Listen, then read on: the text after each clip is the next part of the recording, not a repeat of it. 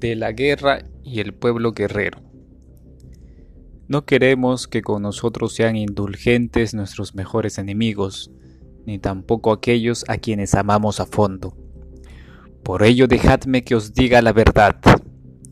Hermanos míos en la guerra, yo os amo a fondo, yo soy y he sido igual a vosotros. Yo soy también vuestro mejor enemigo. Por ello dejadme que os diga la verdad. Yo sé del odio y de la envidia de vuestro corazón. No sois bastante grandes para no conocer odio y envidia. Sed pues bastante grandes para avergonzaros de ellos.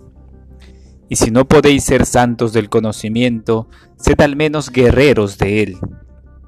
Estos son los acompañantes y los precursores de tal santidad.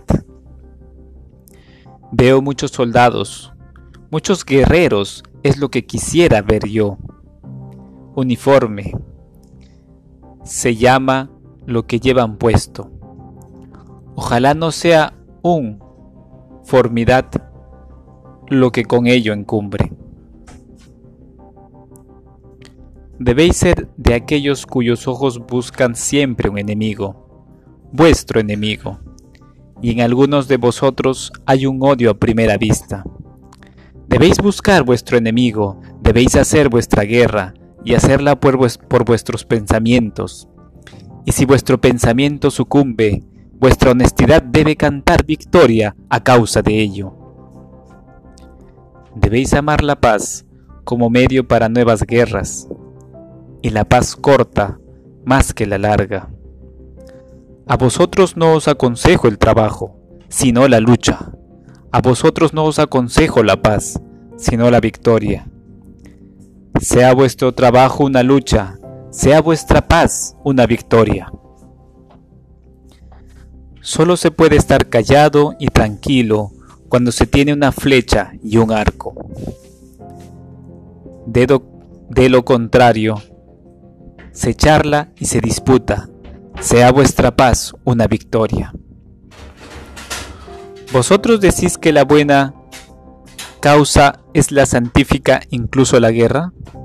¿La que santifica incluso la guerra? Yo os digo, la buena guerra es la que santifica toda causa. La guerra y el valor han hecho más cosas grandes que el amor al prójimo. No vuestra compasión, sino vuestra valentía es la que ha salvado hasta ahora a quienes se hallaban en el peligro. ¿Qué es bueno? preguntáis. Ser valiente es bueno. Dejad que las niñas pequeñas digan, ser bueno es ser bonito y a la vez conmovedor. Se dice que no tenéis corazón, pero vuestro corazón es auténtico, y yo amo el pudor de vuestra cordialidad. Vosotros os avergonzáis de vuestra, de vuestra pleamar, y otros se avergüenzan de su bajamar. ¿Sois feos? Bien, hermanos míos, envolvéis, envolveos en lo sublime, que es el manto de lo feo. Y si vuestra alma se hace grande, también se vuelva altanera, y en vuestra sublimidad, y si en vuestra sub y en vuestra sublimidad hay maldad, yo os conozco. Solo os es lícito tener enemigos que haya que odiar, pero no enemigos para despreciar.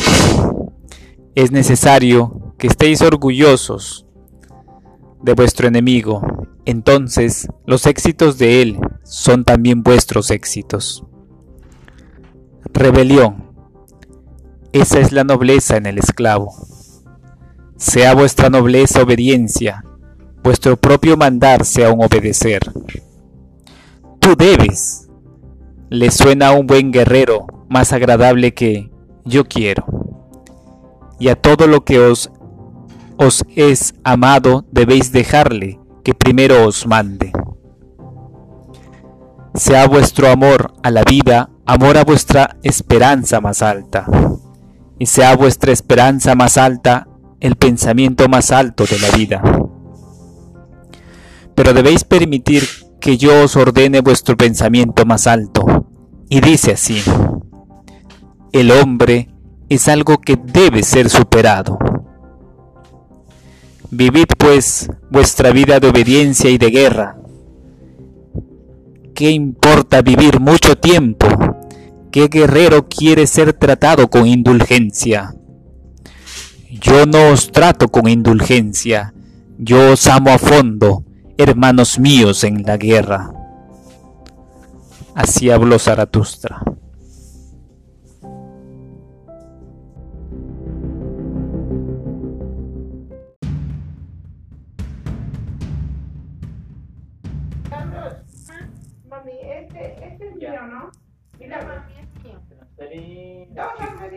¿Con dos? Sí, con dos he venido. ¿Con estos dos? El Bhagavad Gita, Canto del Señor, capítulo 1. ¿El desaliento de Arjuna. Este. Este Este no oh Sanjaya, dime, ¿qué han hecho mis hijos y los hijos de Pandu, reunidos en el campo santo del Kurukshetra, ansiosos por luchar? Sanjaya. Viendo las huestes de los hijos de Pandu listas para luchar, el rey Duryodhana se acercó a su maestro Drona y le habló así.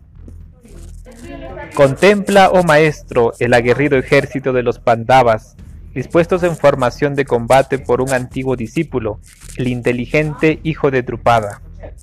En este ejército podemos ver a nobles guerreros y héroes, tan grandes como Bhima y Arjuna. Mira a Yuyudana y Virata y, rey, y el rey Drupa, el del, el del poderoso carro. Y Diritrat- y Di- y Chiquitana, el rey de los Chedis, y el valiente rey de Kashi y Punejit, Kuntovipoja y Saibia, el mejor de los hombres, y Yudamanyu, sí victorioso, y el poderoso Utamaujas, y, Bau, y Baubhadra, el hijo de Arjuna, y los cinco príncipes de la reina Drupadi, todos ellos en sus carros de guerra. Más bien escucha, oh tú, el mejor de los dos veces nacido, los nombres de los principales guerreros de mi ejército, los traeré a tu memoria. Tú mismo, mi maestro de guerra, y también el sabio y viejo Bhishma, está Karna, el enemigo de Arjuna, y Kripa, el victorioso en batallas, tu hijo Ashvataman, Vi- Vikarna y el hijo de Gonadata, y muchos otros héroes, bien conocidos por su habilidad en el uso de las varias armas y su maestría en la guerra, todos listos para dar su vida por mí. Nuestros ejércitos, encabezado y protegido por Bhishma, es inconquistable, mientras sus ejércitos, dirigidos por Bhima, fáciles son de conquistar. Así pues, firmes todos en vuestras posiciones, protegiendo los diferentes frentes de batalla, defended a, nuestro jefe Bhishma. Bhishma, el viejo y glorioso guerrero de los Kurus, al oír, esto con la intención de enaltecer el desfallecido ánimo de Duryodhana, lanzó un grito de guerra, como el rugido de un león, soplando el fuego con las fuerzas sus potentes caracolas. Y en respuesta, el cielo se llenó con el pavoroso estruendo de redobles de tambores de guerra, címbalos y trompetas. El clamor que juntos elevaron fue como el trallido de un trueno terrible, con lo cual Krishna y Arjuna, el hijo de Pandu, de pie sobre un carro de guerra tirado por caballos blancos, correspondieron al reto, haciendo sonar sus divinas caracolas. Krishna, el señor del alma, sopló su caracola Pandrajanya y Arjuna, suya, de batata, su hermano Bhima, el de tremendas hazañas, sopló su gran caracola Paundra. El rey Yudhishthira, el hermano mayor de los cinco príncipes Pandavas, sopló su caracola Anantajavi, Haya, eterna victoria. Isadabe- Isadebeya, la Sugosha, dulce sonido, y Manuspushpaka, joya incrustada, respectivamente. Y también el rey Kashi, del poderoso arco, y Sik Kaudi, el del gran carro, Yunma, Virata y Satyaki, el nunca vencido. Y el rey Drupada, señor de la tierra, y los cinco descendientes de su hija Draupadi y su, y su padra, el hijo de Arjuna, de poderoso brazo, todos hicieron sonar sus caracolas de guerra por doquier. Con el sonido de tan aterrante clamor, temblaron el cielo y la tierra, al igual que los corazones de los hijos de Dhritarashtra, Duyordana y sus guerreros. Entonces Arjuna, el hijo de Pandu, cuyo emblema simbólico era un mono, entonces Arjuna, el hijo de Pandu, cuyo emblema simbólico era un mono, al ver a sus hijos de Dhritarashtra en formación de combate y dispuestos a lanzar al vuelo sus primeras flechas, tomó su arco Gandiva y así habló a Krishna, el Señor de los hombres. Arjuna. Oh Krishna inmortal, te ruego que conduzcas mi carro y lo pongas en medio de los dos ejércitos. De este modo podré ver a los guerreros Kurus, tan deseosos de lucha, con quienes me tengo que enfrentar ahora, el comienzo de esta batalla. Así puede contemplar a aquellos que aquí han venido preparados y ansiosos de lucha para combatir por los perversos deseos del hijo de Ditarashtra. Sanjaya. Cuando Krishna escuchó las palabras de Arjuna, condujo su glorioso carro hasta colocarlo en medio de los dos ejércitos y situándose enfrente de Bhishma, Drona y otros príncipes, habló así el Señor de los hombres. Contempla, oh Arjuna, los ejércitos de los Kurus reunidos en el campo de batalla. Entonces Arjuna vio a ambos ejércitos, a padres, hijos, abuelos, nietos, hermanos, tíos, suegros, maestros y amigos. Cuando Arjuna vio a sus seres queridos, Encarados unos a otros líneas de combate, se le inundó el corazón de tristeza, y con desaliento y pesar dijo estas palabras. Arjuna. Oh Krishna, viendo a mis familiares preparados para la batalla, mis párpados desfallecen y se cierran, y mi boca se seca y, y queda amarga. Temblores recorren mi cuerpo y mi cabello se enriza con honor. Mi arco gandiva cae de mis manos, el pecho me arde y mis músculos desfallecen, pudiendo apenas mantenerme en pie, pues mi mente vaga en todas las direcciones. Presiento malos augurios, oh Krishna, ¿por qué matar a mis propios familiares en el fragor de la batalla? No veo ninguna gloria en ello, no tengo deseos de victoria. Oh Krishna, ni siquiera por el reino y todos sus placeres. ¿Cómo podemos querer un reino o sus placeres o incluso la vida? Cuando aquellos para los que desearíamos ese reino y esos placeres y los goces de la vida están aquí en ese campo de batalla, a punto de perder su vida y sus riquezas. Listos y dispuestos a exponer su vida en esta batalla, se encuentran maestros, padres, hijos, abuelos, nietos, padres, yernos y esposos de esposas que solas quedan. De ningún modo quiero dañarles, oh Krishna, incluso aunque deseasen matarme. No los dañaría ni por el imperio de los tres mundos, menos aún por el reino de esta tierra. La desgracia recaería sobre nosotros si matamos a estos hombres, aunque sean malos. ¿Qué gozo encontraríamos en su muerte, oh Krishna, liberador de las almas? ¿Acaso puedo matar a mis familiares, los hijos del rey Ditarashtra, hermano de, de mi propio padre? ¿Qué felicidad obtendríamos matando a nuestros seres queridos en la batalla? Aunque ellos, con sus mentes obcecadas por la codicia, no tengan ningún reparo en destruir una familia ni en traicionar a sus propios amigos. Nosotros no deberíamos hacer esto, ya que vemos maldad en la destrucción. ¿No crees que deberíamos cuidarnos de cometer fechoría? Con la destrucción de una familia desaparecen sus virtudes y tradiciones, y al faltar estas virtudes, la inquietud corre, corroe el seno de la familia. Cuando esto sucede, oh Krishna, las mujeres de esta familia se corrompen, y su corrupción origina gran confusión en las castas y en el orden social. Este desmán llevará a la familia y a los destructores de la familia a un destino fatal. Los espíritus de sus muertos sufrirán en el infierno al verse privados de las ofrendas y los ritos funerarios, en delito de los destructores de la familia, cuyo resultado es el desorden social, destruye la nobleza del nacimiento, los antiguos ríos y los altos valores. Y oh Krishna, los hombres cuyas virtudes familiares están corrompidas son condenados al infierno. Así nos han dicho.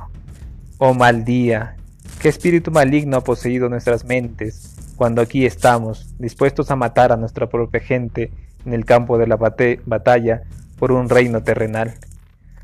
Mas me valdría que los hijos de Itarashtra, encontrándome desarmado y sin ofrecer resistencia, me aniquilasen en medio de la lucha. Sanjaya. Así habló Arjuna en el campo de batalla y dejando a un lado su arco y sus flechas, y con su alma inundada por la desesperación y la pena, se desplomó abatido sobre el asiento de su carro.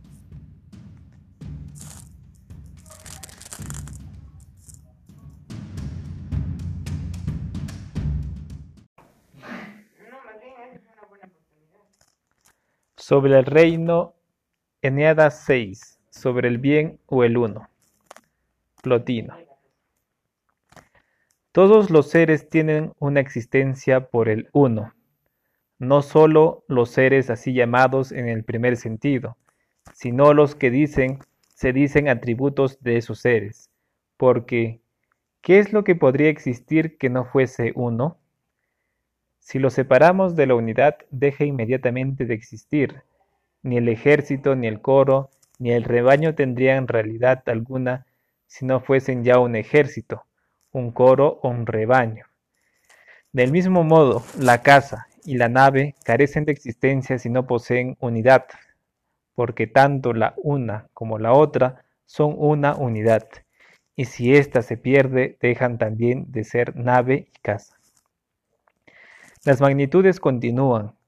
Las magnitudes continuas no tendrían razón de ser si no poseyesen la unidad. Ahí tenéis un ejemplo. Dividís una magnitud y, perdida ya su unidad. Cambia necesariamente de ser. Igual acontece con las plantas y con los animales.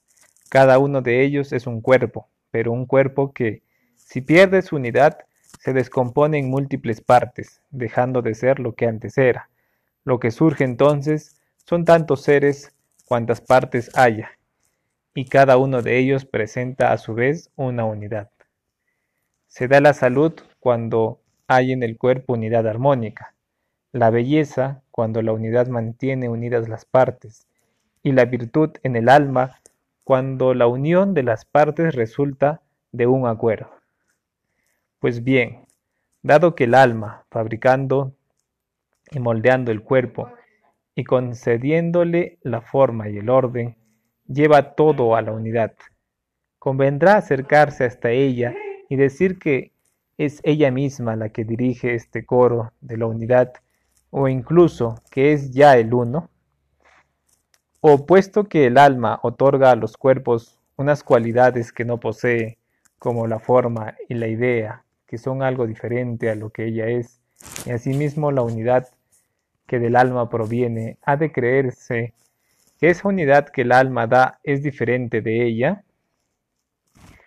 Y que lo que realmente el alma es que cada ser sea uno por la contemplación del uno, no de otro modo que como ocurre con el hombre, donde se recoge y plasma la unidad por la contemplación del hombre ideal.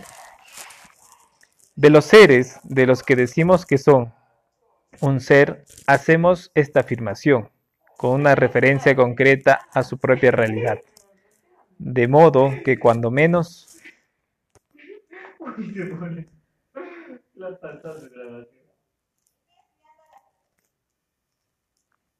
De modo que cuando menos, cuanto menos ser, menos unidad, y cuanto más ser, más unidad.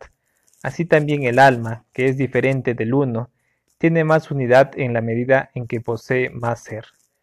Pero eso no quiere indicar que ella sea el uno. Naturalmente que el alma es una, mas la unidad es para ella como un accidente.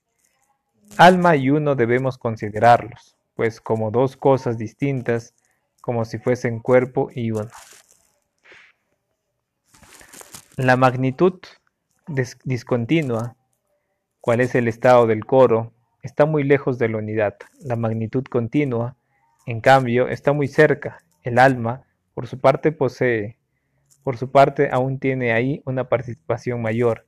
Si puesto que el alma no puede existir sin ser una, que quisiera identificar el alma y la unidad, habría que hacer notar ante todo lo que ocurre con el alma, acontece con todos los demás seres. Esto es, que no pueden existir sin la unidad, y sin embargo, la unidad es algo diferente de ellos, porque el cuerpo, por ejemplo, no es lo mismo que la unidad, aunque participe desde luego de ella.